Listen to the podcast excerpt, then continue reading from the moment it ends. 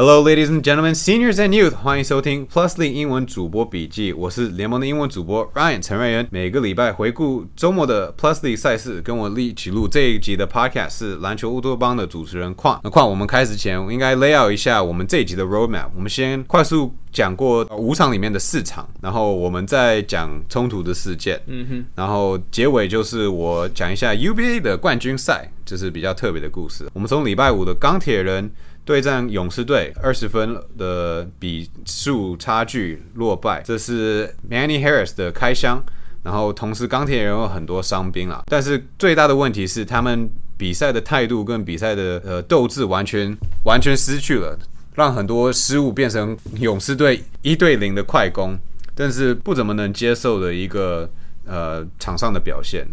呀，其实这场比赛他们本来就已经只有登录九个人了，所以他们其实并没有所谓的本钱可以去没有瓶颈啊。嗯，那至于你刚刚讲到 Manny Harris 的初登板，他这样得了四十分，一开始他的手感其实不是很好，然后他投了很多 tough shot，我一开始记得他命中率是。可能十一投，然后也都没有中中中一球，十一投中一，嗯，然后可是靠了很多罚球把他的分数拉上来。可是后来慢慢找到节奏之后，you know，like 他是唯一一个在钢铁人，你可以说他真的有在 try 的。对啊，Manny Harris 的罚球好像连续投进，可能是一个联盟的记录，也有可能是。这个我们待会儿再查一查。那勇士队回神，继续的连胜会持续到了周末的赛事。我们这场比赛应该是没有什么好加的。那继续直接到礼拜六的晚上的比赛，国王队对上领航员，领航员又要演出一记逆转秀，因为国王队在上半场拉开了比数，但是最突出的表现可能是简优哲在第二节的十五分。我查了一下，是凭杨敬敏 Boxing Day 十二月二十六号的本土球员单节得分高的十五分。然后这也是一个领航员的专注度跟一样，跟钢铁人一样，你的斗志在哪里？因为他常常就是快攻的时候跑到角落。那个那里就有空档投了他的 三分球，不是很可以接受的一个场上的表现。但领航员这次的逆转秀是没有办法胜过国王队，他们好像有做出他们的调整。对啊，我觉得蛮可惜的，因为他们第三节打出了一个三十二比十七的单节表现。那其实那时候国王也是被追到，就是差 one possession game 而已。所以其实他们原来要赢是非常有机会，但国王在最后一节又是把比数拉回来，对啊？目前本土球员其实打的。够争气的，但是目前国王队还在等待 DeAndre Legans 的表现可以再往上，不只是在进攻那端，进攻不是他的强项，但防守那端好像也没有特别的有压迫感，所以我们要继续去观察当中。没错，在礼拜六晚上，我记得是钢铁人公布 DeMarcus 就不是他们球队的总教练了，然后在场上打了，我觉得他们好像战术好像有一点是归零，哎。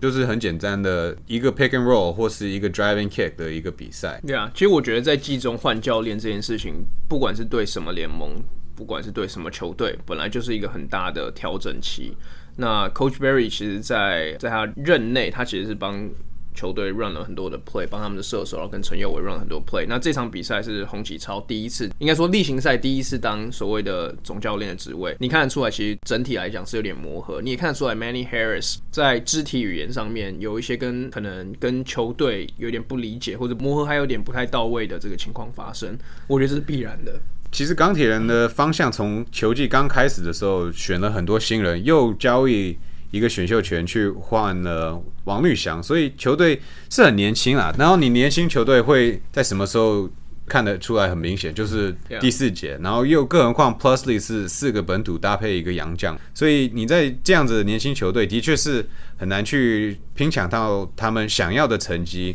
是蛮难的。然后在球季中要转换的话。不是不可能，但一样难上加难。希望吕正如可以早日回归，彭俊也一样。然后加上了周伟翔加入球队，我们就看这样的化学会有什么效应。嗯哼，钢铁人这场比赛的亮点是后卫杨浩之在这场创下生涯的最高上场时间二十三分钟，得了十分七篮板，又是在梦想家主场感受到一点温馨。身为台美人，又身为球迷，我感到骄傲。But Matthew, be careful. Everybody knows you now. 走到晚上的比赛，勇士队领航员。比赛前我们就觉得，嗯，不妙，因为勇士队连胜，然后领航员又没有赢过勇士队。那结果，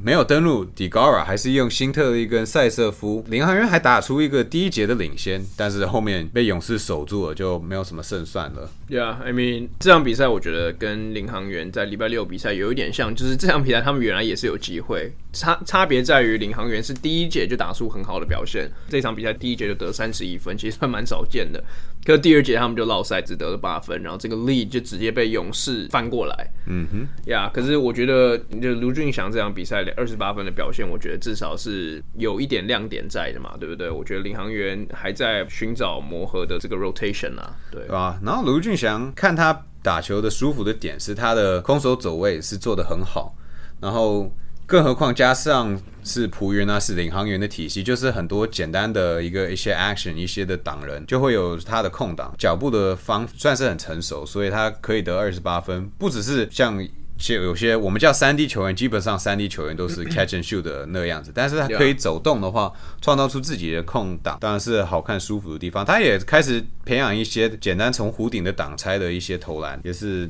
蛮期待的，但勇士队就二连胜，也保持了自己例行赛的排名第一名，也拉开了一点距离。我们四场都讲完，我们就是要回到礼拜六下午的比赛，又是工程师队梦想家 Jankovic 的开箱。然后像矿你在现场看到他人。人很高，然后场上的表现是，当然也许可以说蛮积极的，蛮抢头的，但是有他的效果在。呀，我觉得 Yankovic 的开箱在他，因为他毕竟只有上两节嘛，这我们等下会提到。但我觉得我非常 impress，因为除了他就是很大，就是身材是有到有到那一定的高度，然后三分投射能力也在的情况下，我觉得最令我惊讶是他的移动能力其实蛮快的。因为我记得有一球是他在中场接到球之后，工程师防守在轮转，然后 Yankovic 是那个轮转的。那一刹那。直接带球爆发切进去，然后第一步直接把别人过掉上篮。就是我觉得，来如果你有一个 seven footer 可以做到这样子的程度的话，那第一在防守端一定会有帮助，但第二是在进攻端谁要守谁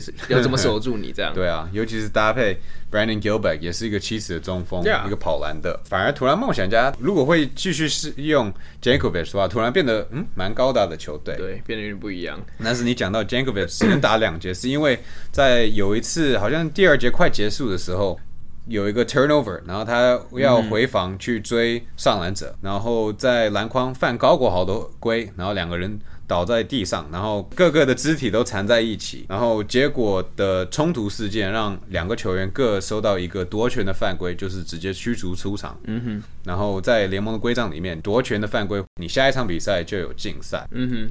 我个人是觉得保持夺权其实是合理的吹判，然后我的解释会是 j a n k o v i c 的确做了非常不好的动作，有压头，有夹他的脚。那同样的，如果高国豪你吹他不是同样等级的犯规，我就是怕高国豪留在场上，反而梦想家接下来的比赛要去用他。不想要看到是攻击他，所以判他出场的确是也许难吃得下，但是我觉得还是合理。毕竟也许的后果的确是蛮有爆发性的。Yeah，其实我我完全认同你的看法，我也觉得应该维持 double disqualification 的这个判决。其实我觉得球迷也知道，球员也知道，教练团也知道，裁判当然也知道，在进入这场比赛前，这两支球队本来就有一些 history 在，然后这场比赛本来就会比较 tough，比较比较有可能有激烈的冲突啦。所以其实裁判在对于这场判决，其实如果你回去看那场比赛，第一球第一节的时候，他过没有几秒，马上就有 Yankovic 的犯规，其实他也没有做什么事情。对我而言呢，就是裁判在 establishing the tone，就是说这场比赛我们就是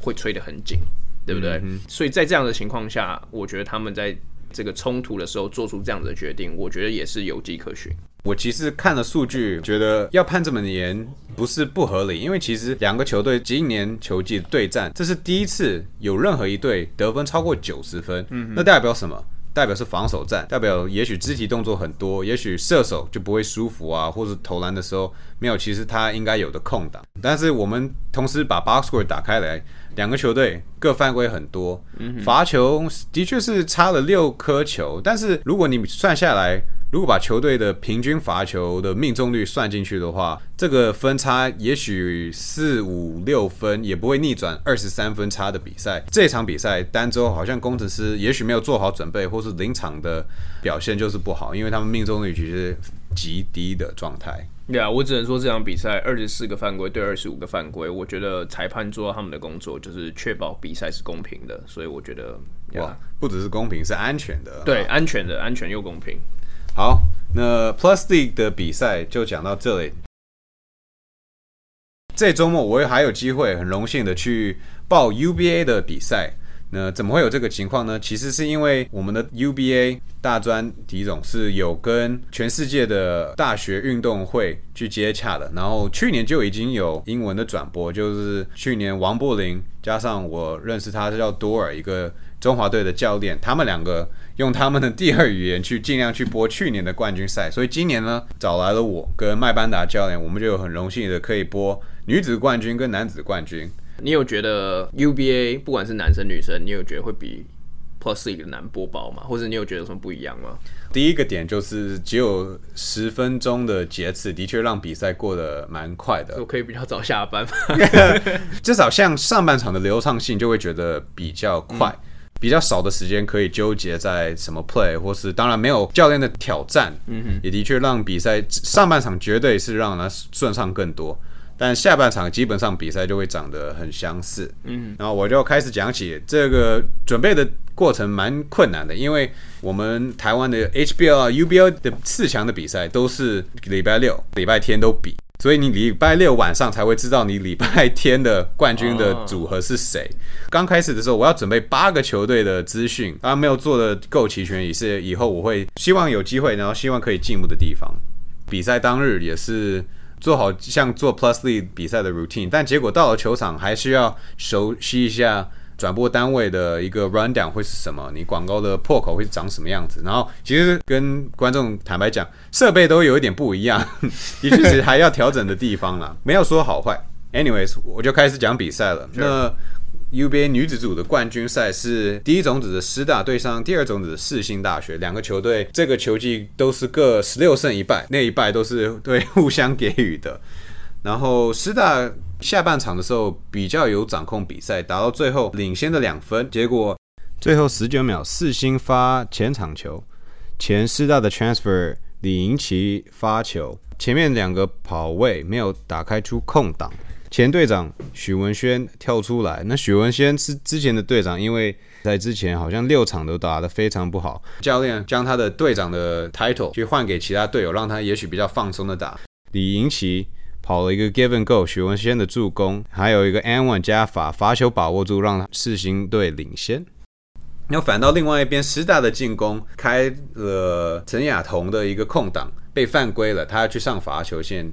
两头都没进，然后四星最终五十九比五十八获胜。但是亚彤同学当然没有罚进他的罚球是可惜，但整个四大球队罚球那场比赛十一投只有三中，所以之前的任何的一颗球进了就会改变了比赛的情况。然后我再研看了一下 b a s k e t 也发觉师大的头牌球员许思涵三分球九投一中也是可惜，他的球技的命中率也是在三成以上。然后我也有点好奇，为什么中锋？呃，陈玉杰只有上场二十四分钟，有可能会改变一下战局。然后世星当然也许不是隐形的一个战功，是 ECO 嘛，他们的外籍生这场比赛九分十五篮板，然后三个主攻，就是完全大家想象的中外籍生啊，或是我们职业联盟的洋将跟本土球员的配合的一个状态。世星是守很多区域，然后 ECO 嘛都是站中间的。做到很到位，然后 ECM 嘛多提的，因为他三四年前你就根本完全没有接触过篮球，所以很努力的到这一地步，变成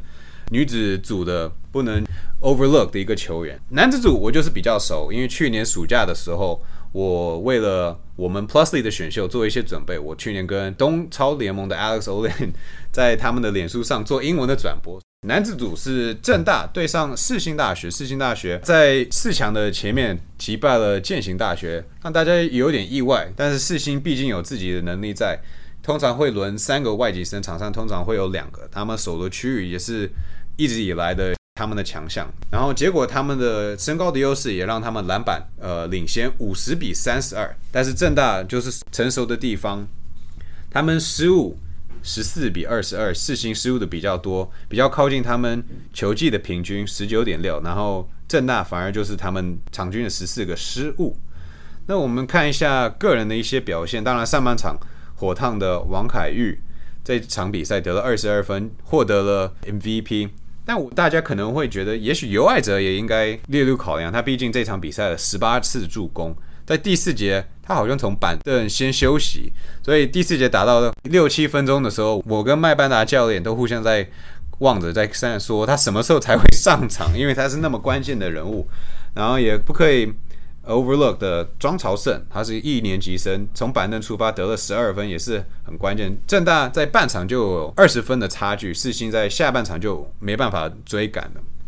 世星这边 e b o k a 表现最好，二十三分，四个火锅，但是他有六个失误，好像都是在第二三四节才有的，是呃身体很壮很高的，然后爆发性够强的，但是要打这么成熟的对手，就是比较难持续那个高档。的一个 output 跟 efficiency，他们的一个明星球员李威霆这场比赛只上场了二十二分钟，可能会有一点影响，所以板凳上半场打的时间也有点多，下半场的确有调整过来，但是正大以七十四比六十五获胜，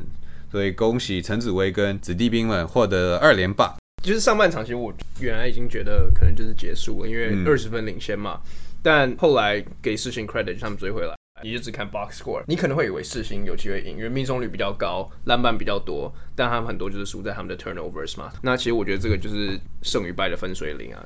对手失误，自己的防守篮板，甚至对手进球以后，正大最可怕的地方是他们的攻守转换。尤爱哲啊，林彦廷全场运球过人啊，王凯玉、张镇雅跑角落三分球，然后加上丁恩迪的拖车。是很可怕的快速球风，很符合现代的篮球。